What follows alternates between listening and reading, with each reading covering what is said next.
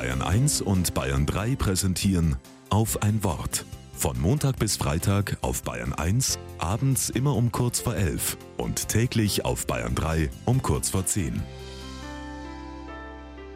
Mit Julia Rittner-Kopp. Optische Ordnung reicht, sagt eine Freundin immer. Wenn Besuch kommt, vor allem überraschend, dann zische ich schnell noch durch die Wohnung und schaffe optische Ordnung. Das mache ich auch manchmal so. Wenn wer zu Besuch kommt, will ich einen guten Eindruck hinterlassen.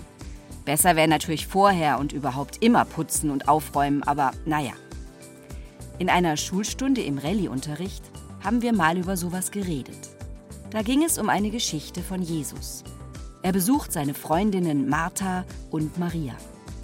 Martha stresst sich ziemlich rein mit Aufräumen und alles schön machen. Maria nicht. Sie will keine Sekunde Zeit mit Jesus verlieren. Und dann haben die Schülerinnen und Schüler von zu Hause erzählt, wie das ist, wenn Besuch kommt, die Großeltern oder andere Verwandte. Überall wird aufgeräumt und was vorbereitet. Da meldet sich Anna. Also bei uns ist das andersrum. Wenn meine Tante zu Besuch kommt, dann räumt die immer bei uns auf. Genau andersrum. Super, denke ich. Der Gast kommt und will sich bei mir wohlfühlen, will es schön mit mir haben, mich vielleicht sogar aus meinem Chaos befreien, was ordnen, so in mir drin, meine zerzauste Seele, das Chaos in meinem Kopf.